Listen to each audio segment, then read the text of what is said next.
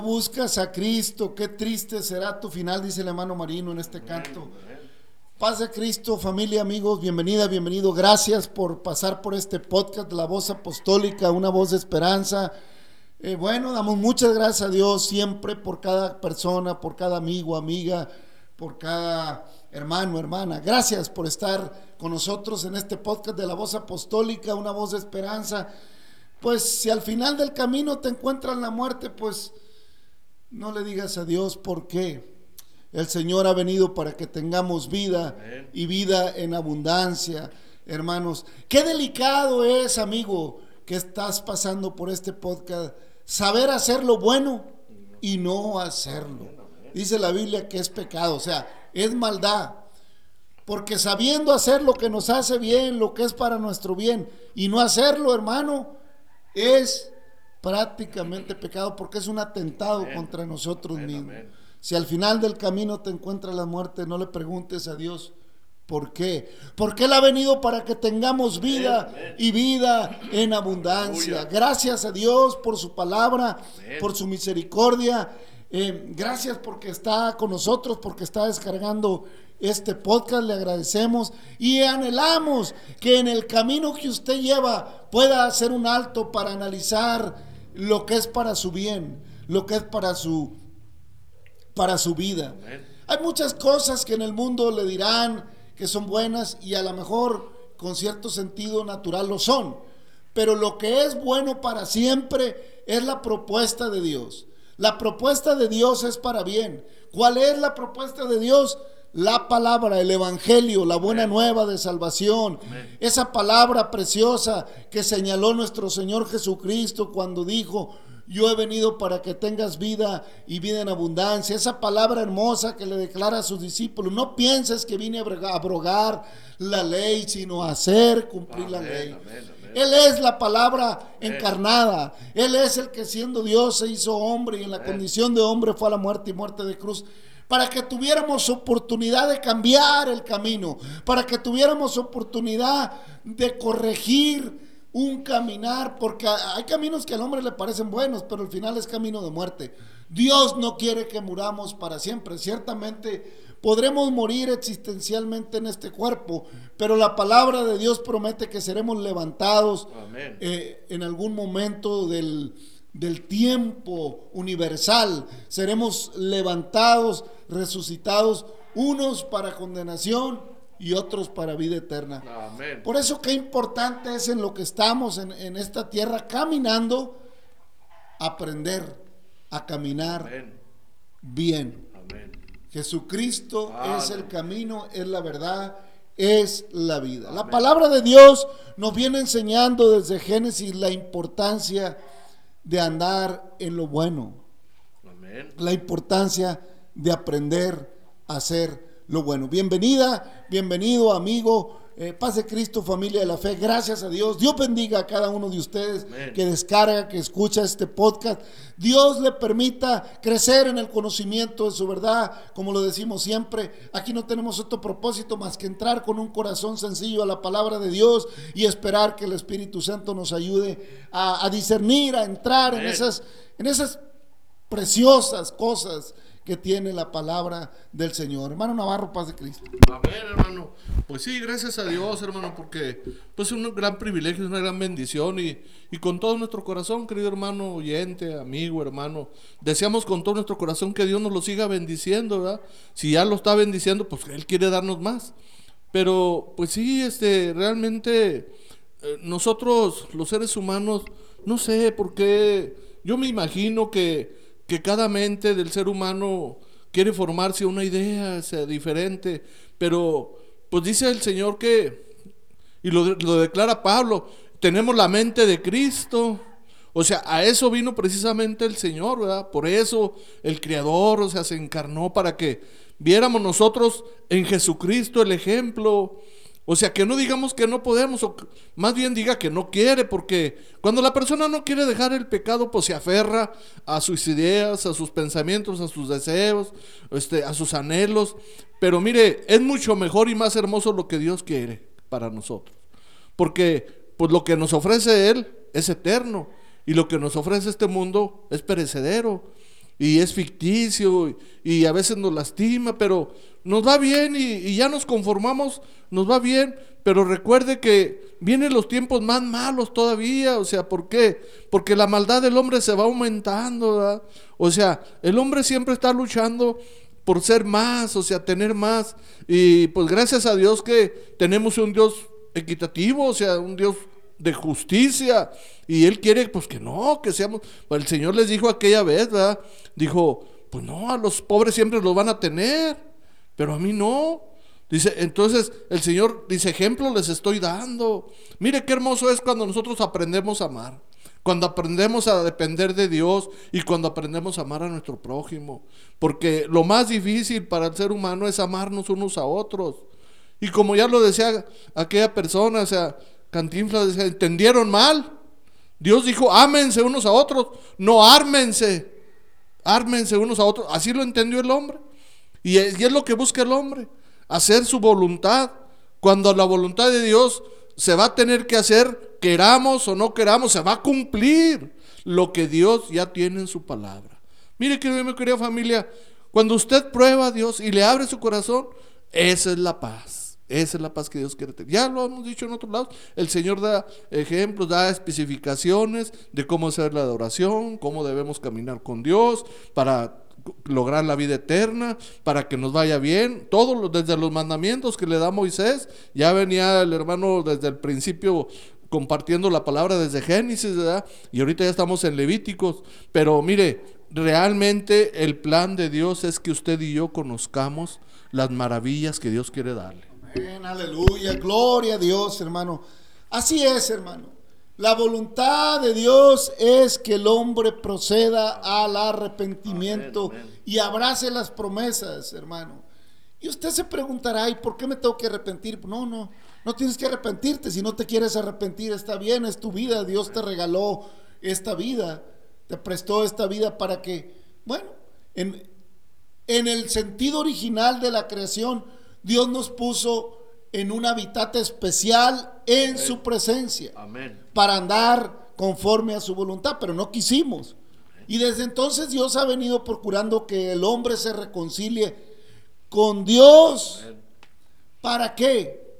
Para que disfrute lo que Dios siempre quiso, quiso que disfrutáramos. Se nos va la vida buscando, buscando la felicidad. Ah, cómo le busca el hombre. Y ha inventado infinidad de marcas de alcohol. Cómo hay bebidas alcohólicas para ser feliz. Cómo hay lugares para ir al esparcimiento para ser feliz.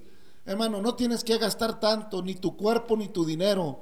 Ven a Cristo, es gratis. Amén, Él derramó un líquido especial. Amén. Él derramó su sangre, la Santo, cual santo. no es comparable a nada. Es especial, es única, Amén. es santa, es pura. Y la derramó hasta la última gota para que tú no te desgastaras buscando la felicidad y la paz. Porque Él es la paz. Él es nuestra paz. Él es el camino y Él es la verdad y Él es la vida. Pero bueno, nos dio la bendición de ser libres, de tomar decisiones de nuestra vida. Si tú no quieres nada de lo que de lo que Cristo quiere. ¿Por qué le digo esto, hermano amigo? Porque la gente quiere bendiciones, pero no quiere un compromiso. Amén. Y es una constante en el ser humano, en la sociedad. Crece el muchacho y ya quiere que el papá lo suelte. Quiere que el papá le- no le deje de aportar al mes. Mándame para lo que yo quiera. Pero, pero déjame tomar mis decisiones. Yo hago con el dinero que tú me des como yo quiera con mi vida, pero tú no le aflojes. Yo quiero que tú no aflojes por mes. Mándame tanto. ¿eh? Todos bien, manda 100, todos contentos, manda 200. Pero no le aflojes. Así está, hermanos, el- el- la juventud muchas veces. Y, y están, gloria a Dios, y a veces creen que lo que hacen, el estudio, el esfuerzo, es, tiene que serles pagado porque se están estudiando. Pero si no es para el papá. A veces queremos que Dios nos, nos bendiga ah, po- porque hacemos algo bien hecho. Oiga, ¿quién bendice lo bien hecho? No es a mí. Amén. Hay de aquel que sabe hacer lo bueno y no lo hace, le es pecado, le es en contra, le es maldad, le es carcoma para los huesos, le es preju- perjuicio a su vida. Amén, amén. Oiga, lo- oiga, resulta que el beneficio es para los muchachos. Ah, no, que me, que, que- que me dé premio papá porque me fue muy bien en la escuela. ¿Y de quién es el beneficio? ¿A quién beneficia aprender? ¿A quién beneficia saber? A ti, joven, a ti, muchacha, muchacho. El beneficiado de todo aquello bueno que hagas en tu vida eres tú. Esa bendición que Dios, que, que tú logras, e- ese- esa buena acción, el hacer las cosas bien, te va a generar bendición a ti a, a- a lo que logres. Y si llegas a tener esposa e hijos, pues a tu esposa y a tus hijos le será bendición el que hayas hecho las cosas bien. No a papá, no a mamá. A mamá y a papá les va a dar una gran satisfacción y se irán contentos cuando se vayan con el Señor, agradeciendo por unos hijos obedientes. Pero al que va a servirle, a la que va a servirle en la vida, es a ti. Amén. La bendición de Jehová es para ti. Al hombre lo beneficia. Aquel hijo pródigo pidió todo. Quiso probar la libertad. Ya no quiso estar sujeto a la disciplina de la casa de papá, de la hacienda, de sembrar la tierra, de, de- cuidar los animales, de multiplicar los bienes que tenía. No, no, ya no. Yo me quiero ir a hacer lo mío. Yo soy mejor para los negocios. A mí dame lo que me corresponda. Yo ya sé cómo hacerle. Aquí tú y mi hermano no. no, Estoy parafraseándole aquella parábola que da el Señor en los evangelios en cuanto al hijo pródigo, muy conocida en el mundo del cristianismo. Y, y el hijo pues dice, papá, mira hijo, está bien, aquí está tu parte. Dios te bendiga. Y el papá en silencio lloró la partida de su hijo, porque él sabía que lo que le esperaba allá afuera, fuera del ámbito de, de- de- de- del trabajo, no. ¿Qué pasó? Pues no pasó mucho tiempo en que se malgastó lo que, y no era poco, pero sí se lo acabó. Es que toda fortuna se acaba cuando ya no se trabaja, cuando ya no se, ya no se reproduce, cuando ya no se cuida. Bueno, pues se acaba. Se le acabó en los placeres. Yo creo que era el que entraba a la cantina y sírvanle a todos que yo pago. ¿eh? O llegaba acá, no, no, no, la más bonita la separaba para él. Todas esas cosas, hermanos, que son de tracción del ser humano. Y cuando ya andaba en las últimas comiendo eh, ya de lo que le sobraba a los puercos, dijo, no, dijo, cualquier peón, cualquier trabajador en la casa de mi padre come y vive mejor que yo. Amén. Ya no voy a regresar a mi padre como hijo, voy a decirle que me acepte como uno de sus siervos. Amén, aleluya. Oiga, pero el padre es amoroso. Cuando lo vio venir, el hijo que lo daba por muerto dijo, no, este es mi hijo, que era muerto pero vive.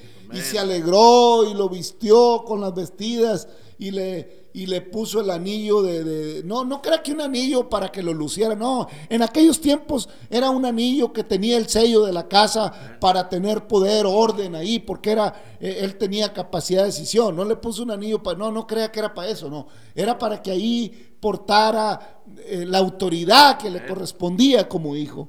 En fin, hermano, cuántas cosas tan hermosas hace el Señor.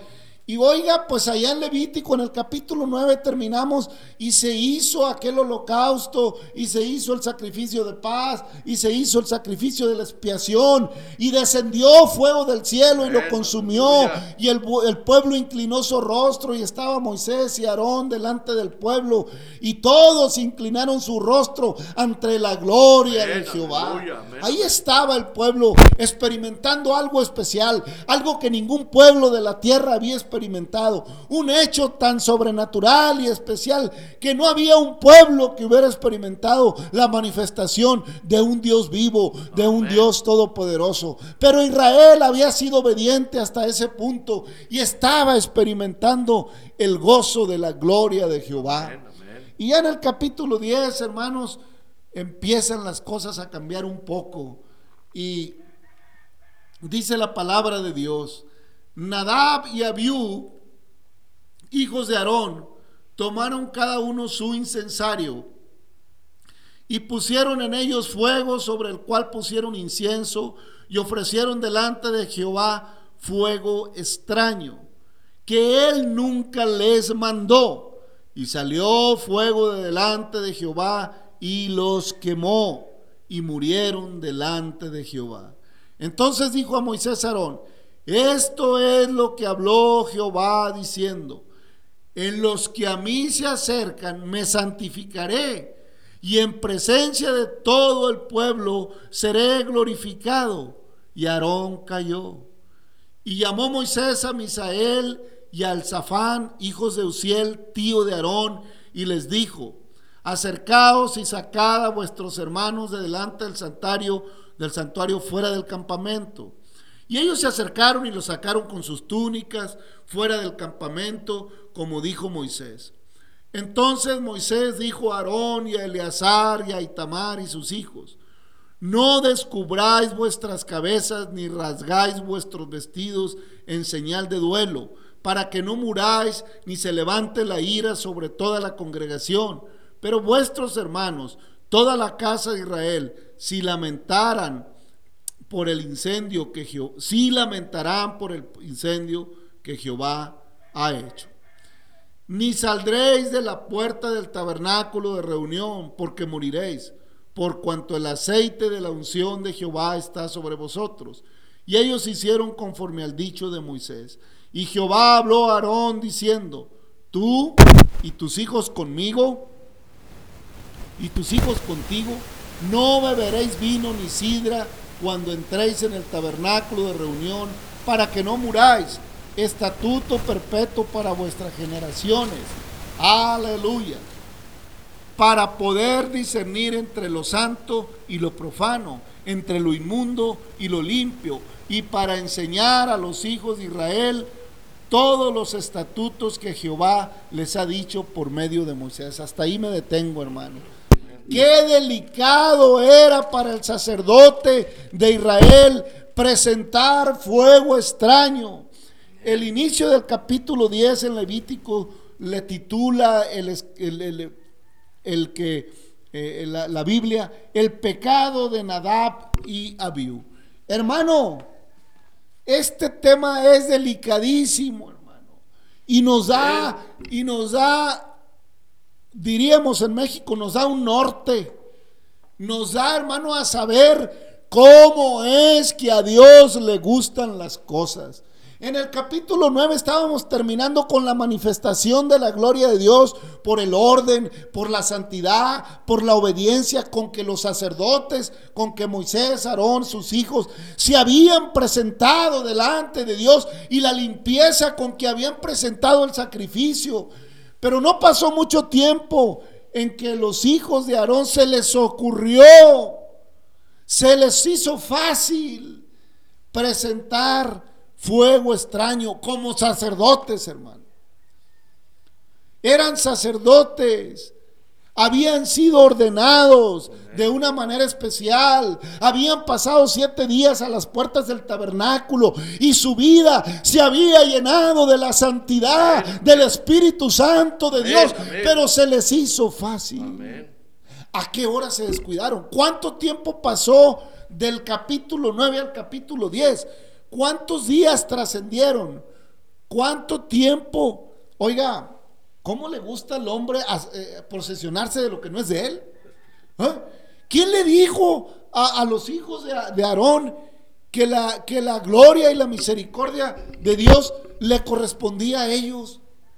¿Quién les dijo que ellos podían disponer del orden de las cosas de Dios como a ellos les parecía?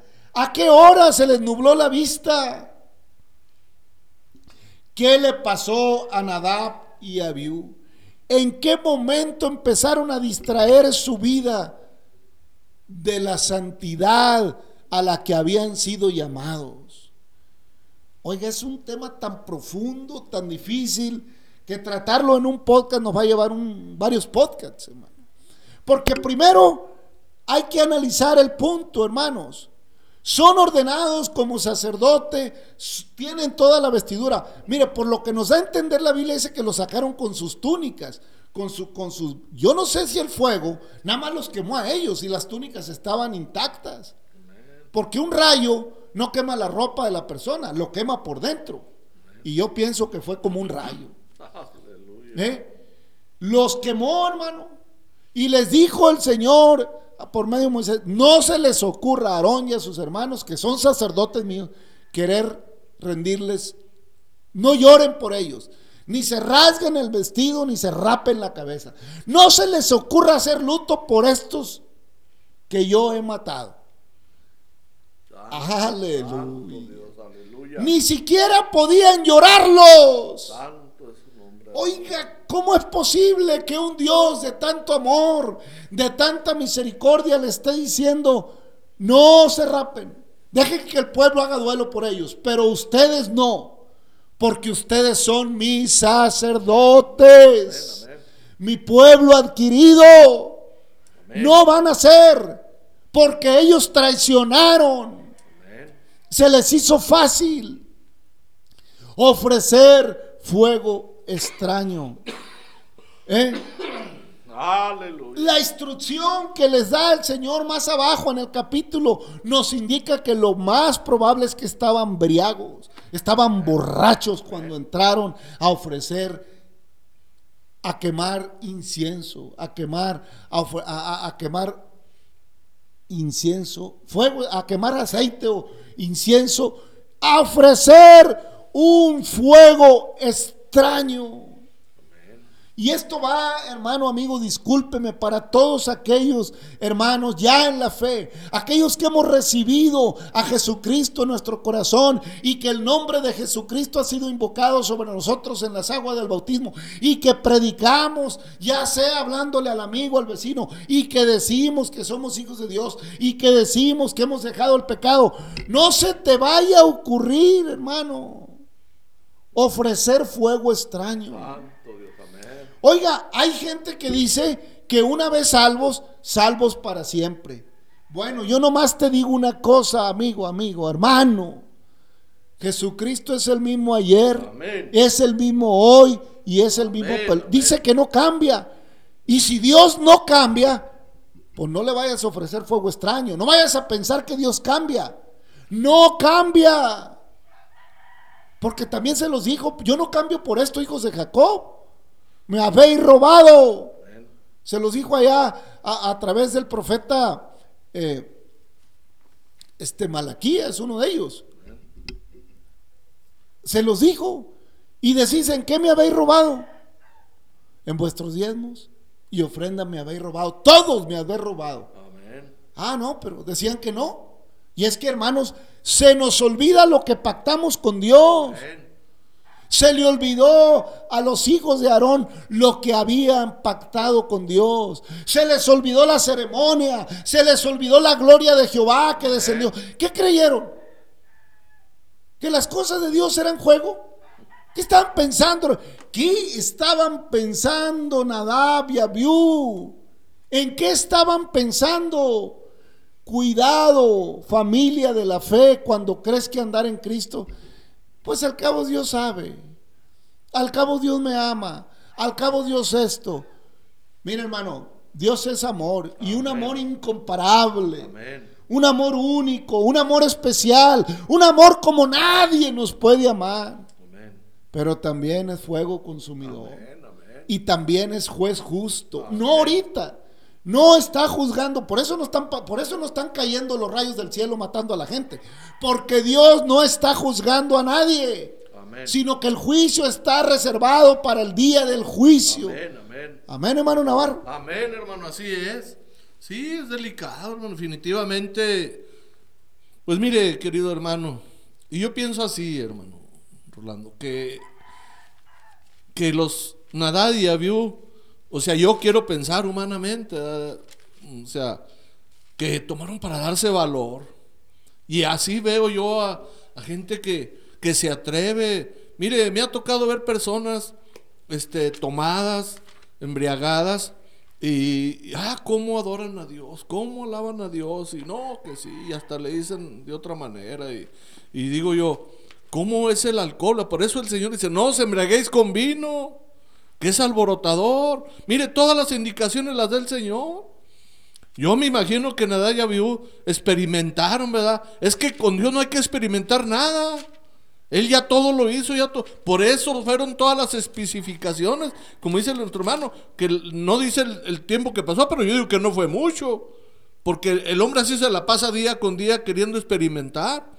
Y más cuando tiene la manera de dinero y no, pues ahora yo voy a hacer este negocio, voy a hacer aquel y ya, ya le voy a hacer por acá y le voy a hacer por allá. Pero nunca le pide Dios, se le olvidó que, les- que el que nos hizo es un Dios perfecto, es un Dios equitativo, equilibrado, que toda la creación nos muestra lo que Dios sabe hacer, lo hace bien, perfecto, lo hace. Ah, pero el hombre se aferra. No, no, no creo que. Y, y así está el problema, como decía ahorita el hermano. No, pues que al cabo Dios conoce. Ese es el problema. Ese es el problema, que Dios es el que conoce. No, pues de que me juzgue el hombre y me juzgue Dios, pues mejor Dios, porque el hombre me va a condenar. Pero Dios todavía está la gracia de él, hermano.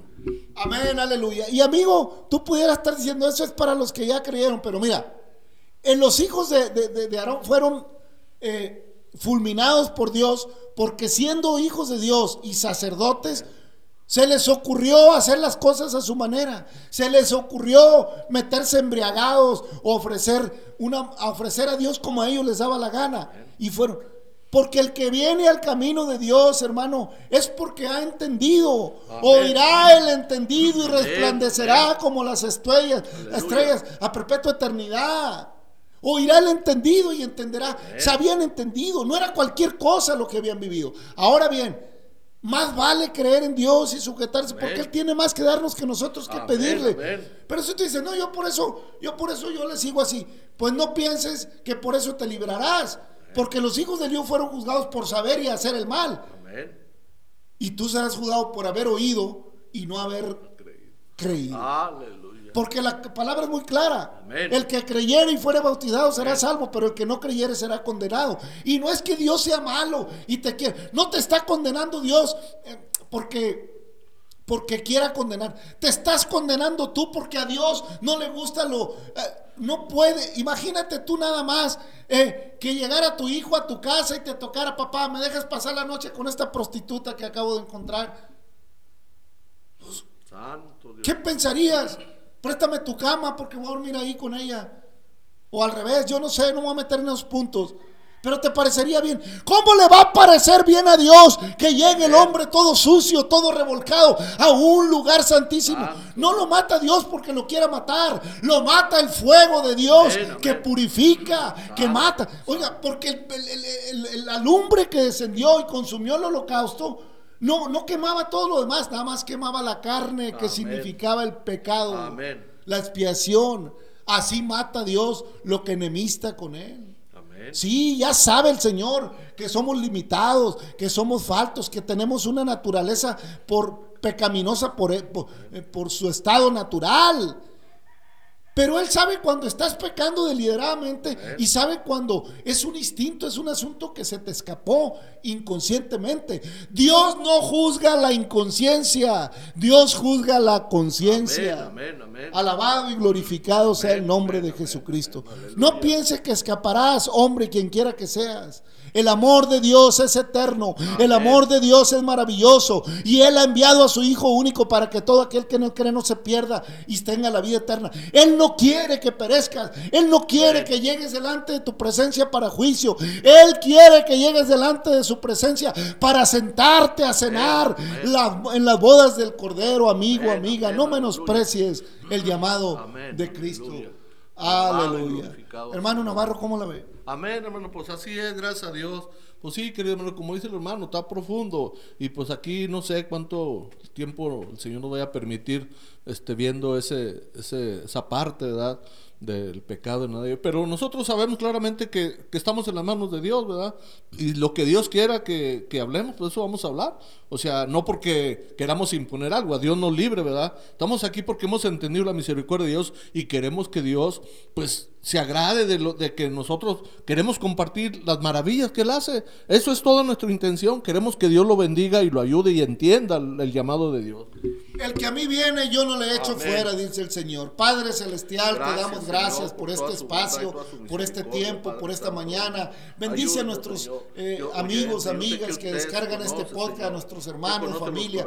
Bendice a tu iglesia, a tu pueblo. Bendice Jerusalén, bendice a toda la humanidad. Ten misericordia del que has de tener misericordia. No nos deseches, Señor. Extiende tu mano y bendícenos. En el nombre de Jesucristo, ten misericordia. Gracias, Señor. Amén. Amigos, familia, Dios le bendiga. Hasta mañana.